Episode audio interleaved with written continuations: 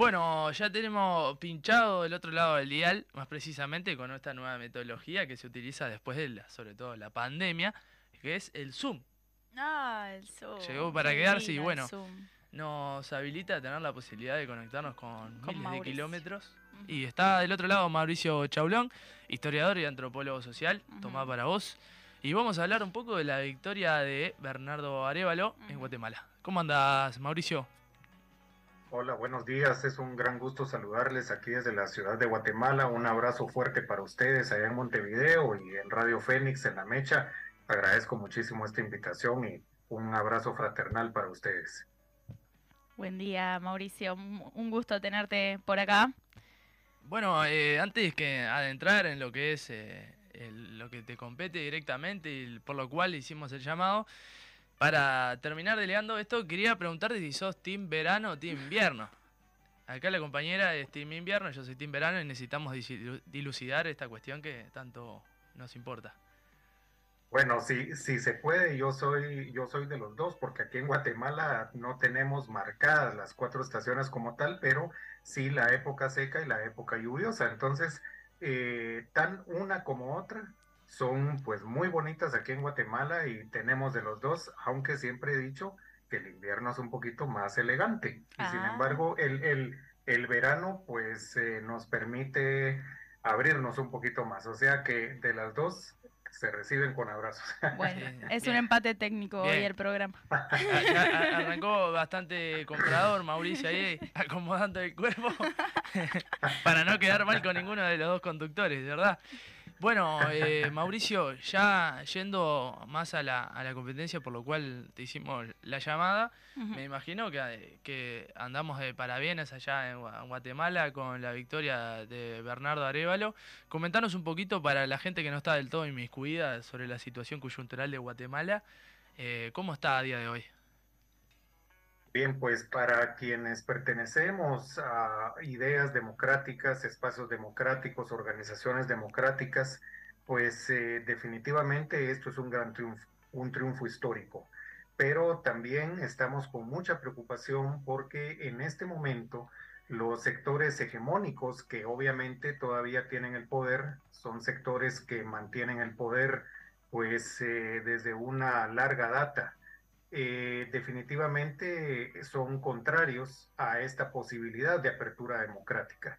Es decir, en Guatemala hemos tenido únicamente un proceso de 10 años de democracia, el cual ocurrió entre 1944 y 1954, la revolución guatemalteca, con eh, tres gobiernos, uno eh, provisional, que fue un triunvirato, el otro, el del doctor Juan José Arevalo Bermejo, precisamente el padre de Bernardo Arevalo de León, y luego el de Jacobo Arbenz Guzmán, que fue interrumpido por un golpe de Estado financiado por los Estados Unidos, en aquel momento, la operación Pibis Oxes de la CIA, y la oligarquía guatemalteca y los sectores conservadores.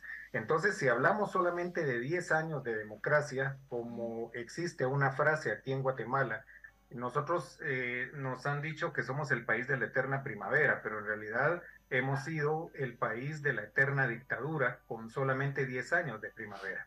Por eso, para todos los sectores democráticos de las diferentes tendencias, eh, desde las izquierdas, digamos, eh, más radicales hasta las posiciones, digamos, de eh, centro izquierda o centristas, pues definitivamente este es un triunfo histórico y es un triunfo el cual hay que defender. Pero no existe todavía una seguridad democrática como tal, institucional, que nos permita cantar victoria totalmente, porque a pesar de que se ganaron las elecciones en la segunda vuelta de una manera contundente, con un porcentaje totalmente inobjetable entre el movimiento Semilla, que resultó eh, ganador, y la otra opción, la Unidad Nacional de la Esperanza, que de esperanza pues ya no tiene absolutamente nada, es decir, ya es un partido neoconservador, un partido incluso que está posicionándose en discursos neofascistas, etcétera, pues definitivamente este triunfo es inobjetable, pero todas las fuerzas que todavía controlan el Estado de Guatemala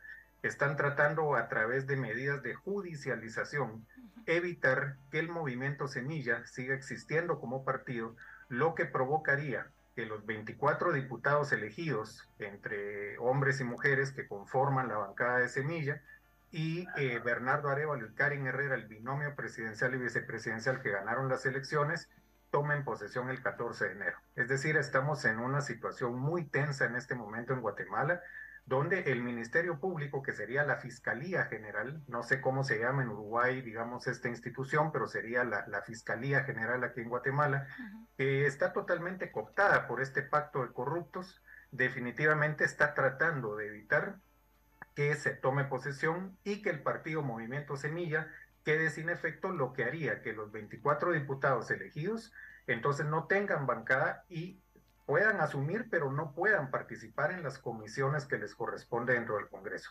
Esto sería como tener diputados y diputadas, pero prácticamente eh, sin mucha capacidad de acción dentro del Congreso de la República, lo que haría que el gobierno de Bernardo y de Karim sea un gobierno que tenga muchos candados para operar.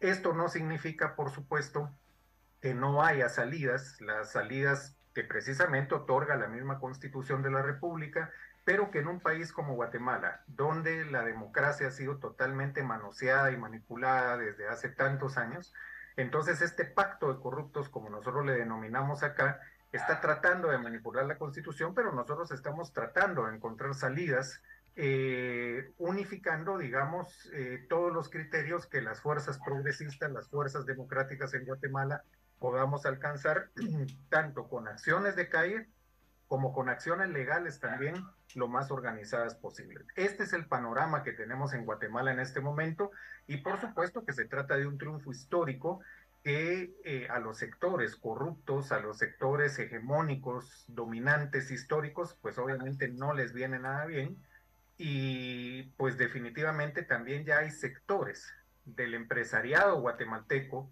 eh, digamos, un empresariado que aquí nosotros lo tenemos dividido entre microempresarios, pequeños empresarios, medianos empresarios, que tienen una mentalidad más abierta, una mentalidad más liberal, digamos. Mientras que hay un empresariado hegemónico, organizado en las cámaras tradicionales que desde 1957 se organizan en Guatemala y son las que realmente mandan en el país, que en este momento lo que están planteando es un pacto de gobernabilidad porque saben que ya es inobjetable el, triunfo del movimiento Semilla. Pero entonces no quieren perder sus privilegios, pero también saben que en este momento las sanciones de la comunidad internacional sobre eh, acciones que viniesen en contra de este triunfo democrático serían muy malas para ellos y entonces están tratando de no meterse, digamos, en algún tipo de práctica que contravenga el triunfo democrático, pero tampoco es que estén contentos con el movimiento Semilla. Entonces tenemos un nudo en este momento muy complicado en Guatemala que debemos de estar atentos a lo que pueda pasar en las próximas semanas. Bien, sí, y expectantes, ¿no? Con esto que, que, mencionabas de la, de la fortaleza institucional y, y realmente poder eh, generar un proceso eh, con, la, con, la, con las debilidades institucionales que, que, arrastra Guatemala eh, de décadas anteriores. Em, en ese sentido, preguntarte, porque mencionaste un poco por, por, por arriba, pero que está bueno eh, mencionarlo, porque la estrategia de la derecha no varía en lo que ha sido en el continente, ¿no? Eh, de esto de, atacar las instituciones y, los golpes que tienen que ver con, con lo legal. Eh, ¿Cuál es la característica de, de, estos núcleos de poder? ¿De dónde nacen estos núcleos de poder en, en, Guatemala? Y o sea, ya sabemos qué intereses defienden, pero pero de, el sector ese empresarial eh, ¿Por qué, por qué características está, está dibujado, digamos, en, en, en, en la realidad guatemalteca? En, en, en, Guatemala todavía tenemos una clase dominante de tipo oligarca, decimonónica, es decir, que todavía podemos situarla con mentalidades casi que semifeudales. eh, aquí en Guatemala nosotros no tenemos un capitalismo desarrollado, eh, no tenemos ni siquiera una clase dominante de tipo burguesa que pueda definirse como tal, sino que la clase dominante guatemalteca son un aproximado de unas 22 familias que algunas desde la época colonial y otras eh, dentro de los procesos de la reforma liberal del siglo XIX establecieron esas redes oligárquicas que precisamente siguen gobernando el país en una estructura que me, creo que allá en Uruguay, en Argentina, en Chile se les llaman haciendas a esos grandes latifundios, aquí les llamamos fincas, y entonces estamos hablando que su economía la basan en la producción agrícola, esa explotación agrícola, y somos un país, digamos, que carece de una industrialización avanzada, desarrollada, es decir, nuestras condiciones no son ni siquiera las de un capitalismo liberal burgués. Por lo tanto, esas familias, eh, dentro de todo el proceso de la Guerra Fría, por ejemplo, a partir de la contrarrevolución de 1954, hicieron los pactos como sucedió en toda nuestra América Latina, eh, a excepción, por supuesto, de Cuba, que ya estaba en su eh, tan querida revolución cubana, eh, pero en toda América Latina se da este contexto, los pactos con los sectores militares. Entonces nosotros tuvimos varias décadas de gobiernos militares, una dictadura militar continuada, no solamente de una persona, sino que a través de los fraudes electorales se iban, digamos, cediendo, heredando el poder. y entonces a través de toda esa estructura militar oligarca y de la intervención directa del imperialismo estadounidense, pues nosotros tenemos esas características que nos dejó la Guerra Fría y que se siguen quedando como establecidas en Guatemala a pesar de que después de 36 años de un conflicto armado interno y de la supuesta firma de los acuerdos de paz el 29 de diciembre de 1996, las condiciones no han cambiado mucho. Entonces nosotros seguimos teniendo la mayoría de los gobiernos total y absolutamente de derechas. Eh, estas 22 familias, por ejemplo, que son las que han financiado a estos partidos políticos, que son las que han colocado, digamos, eh, este tipo de clase política en el poder, pero una clase política que incluso a, es, a ellos mismos ya se les salió de las manos, y es a quienes denominamos nosotros el pacto de corruptos. Este término pacto de corruptos se da porque existe una clase política total y absolutamente corrupta, digamos, un bloque histórico de ese núcleo de esas 22 familias, que serían más o menos unas ocho familias que son las que tienen el mayor poder y que son las que al final terminan tomando las decisiones. Por ejemplo, aquí en Guatemala, ustedes lo saben, me imagino, funcionó la Comisión Internacional contra la Impunidad en Guatemala, que fue pues eh, un proyecto que se estableció desde Naciones Unidas como un compromiso que asume Guatemala por su proceso de paz.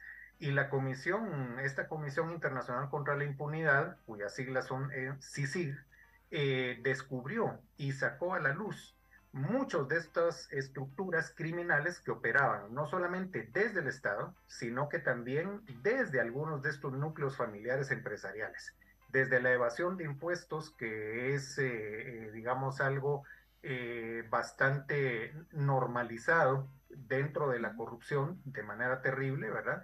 Hasta procesos incluso de asesinatos, planificación de golpes de Estado, desestabilización gubernamental, eh, control de las aduanas, eh, de los puertos, etcétera, etcétera, ¿no? Y en ese sentido, entonces, la CICIG, eh, desde el año 2015 más o menos, dio a conocer todas esas, estas estructuras y entonces los sectores, digamos, que denominamos como pacto de corruptos, entre sectores de la oligarquía y sectores de la clase política que ellos mismos han colocado como estructuras de larga duración entre militares, exmilitares, políticos civiles corruptos, etcétera, se vieron, eh, digamos, en la opinión pública total absolutamente descubiertos. Por eso cuando eh, llega el gobierno nefasto de Jimmy Morales, un gobierno neofascista, electo en el 2015, eh, y luego el gobierno actual de Alejandro Yamatei, estos dos gobiernos impulsaron que la CICIG fuera expulsada de Guatemala. Y eh, lamentablemente eso coincidió con el gobierno de Donald Trump en los Estados Unidos, que al final eh, ya no apoyó que en Guatemala siguiese existiendo la CICIG. En, su segundo mandato, Barack Obama eh, estaba decidido a seguir apoyando que la CICIG siguiese operando en Guatemala, pero el gobierno de Donald Trump ya no.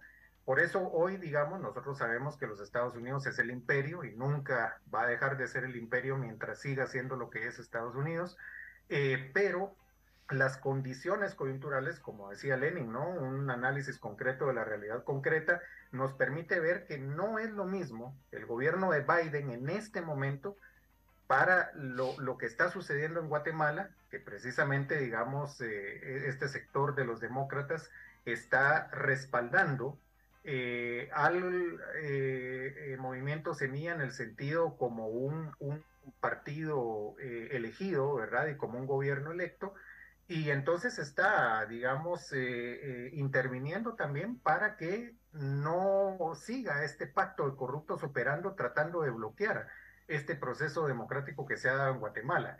Eh, sabemos que es el imperio, sabemos que Estados Unidos no tiene amigos, sino que tiene intereses, pero en este momento, digamos, ha resultado conveniente que Estados Unidos no intervenga como sí lo hizo en 1954 con la operación encubierta de la CIA.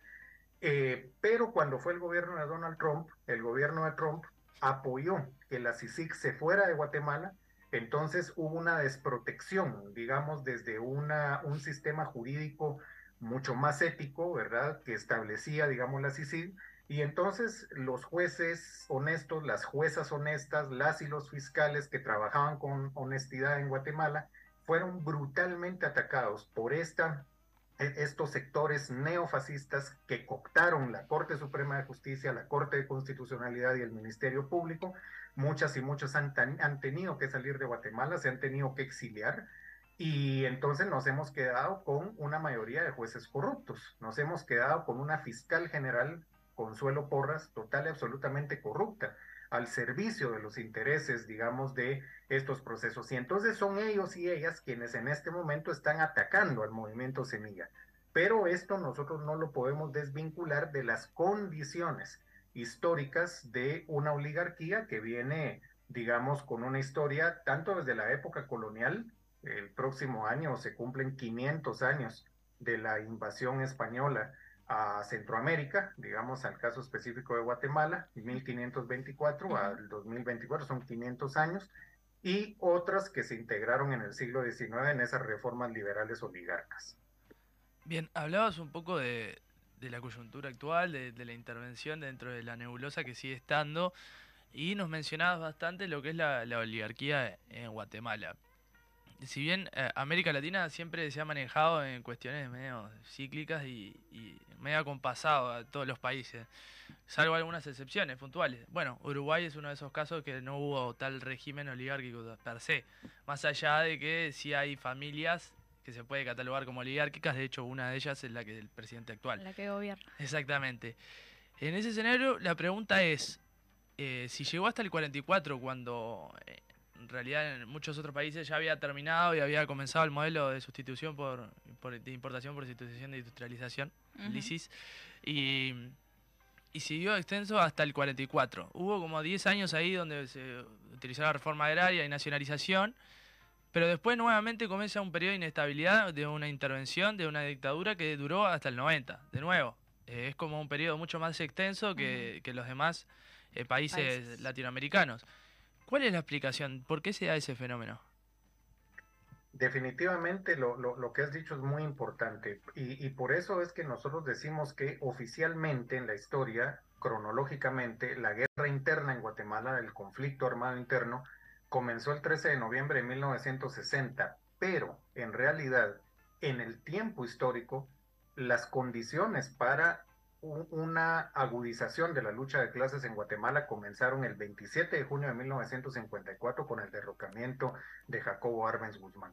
Eh, es decir, Guatemala como cabeza de playa geográfica de Centroamérica, como frontera sur de México, como también ese eh, ejemplo que estaba dando con un proceso revolucionario de construcción de democracia sobre bases de participación popular que en ese momento en América Latina estaba abriendo muchas posibilidades, incluso, por ejemplo, personajes como Ernesto Guevara de la Serna se encontraban en Guatemala porque estaban viviendo ese proceso revolucionario, todavía no era el Che, pero era Ernesto Guevara, ¿verdad? Formándose como ese gran revolucionario que fue, eh, tenían sus ojos puestos en Guatemala.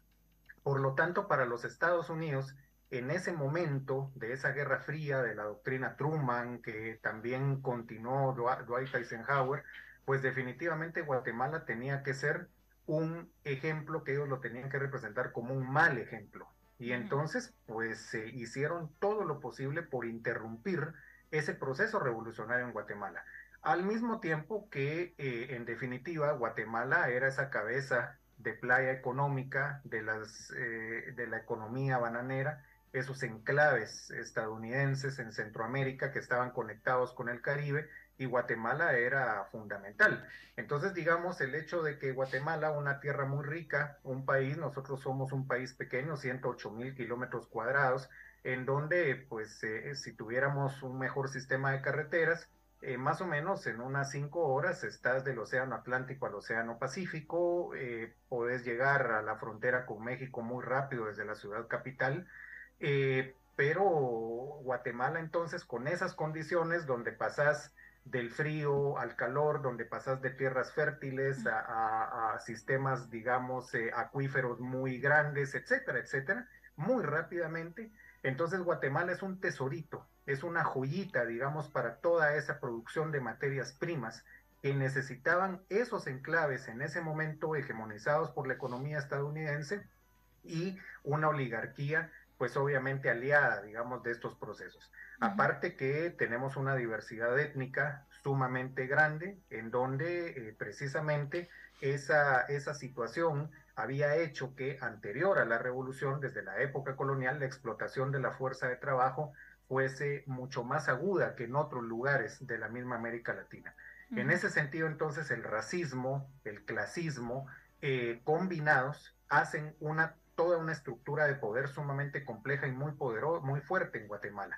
Entonces, el proceso revolucionario también tuvo como participantes, digamos, al Partido Comunista, aquí llamado Partido Guatemalteco del Trabajo, que sin ser en ese momento una revolución comunista la que se estaba dando en Guatemala, pues entonces Estados Unidos la califica como tal, eh, representa todo el miedo de que íbamos a hacer una base rusa, una base soviética, que aquí iban a venir, a venir misiles rusos, etcétera, etcétera, todas esas mentiras, como las que se están construyendo hoy sobre el gobierno de Bernardo Arevalo. Hoy, por ejemplo, los sectores neoconservadores dicen de que el gobierno de Bernardo Arevalo lo que quiere promover es el matrimonio entre personas del mismo sexo, que quiere volver gays a los niños, que quiere volver lesbianas a las niñas, que quiere quitar la religión, es decir, toda una serie de mentiras que eh, lo que buscan es en una sociedad tan conservadora como la de Guatemala, meter el miedo, infundir el miedo.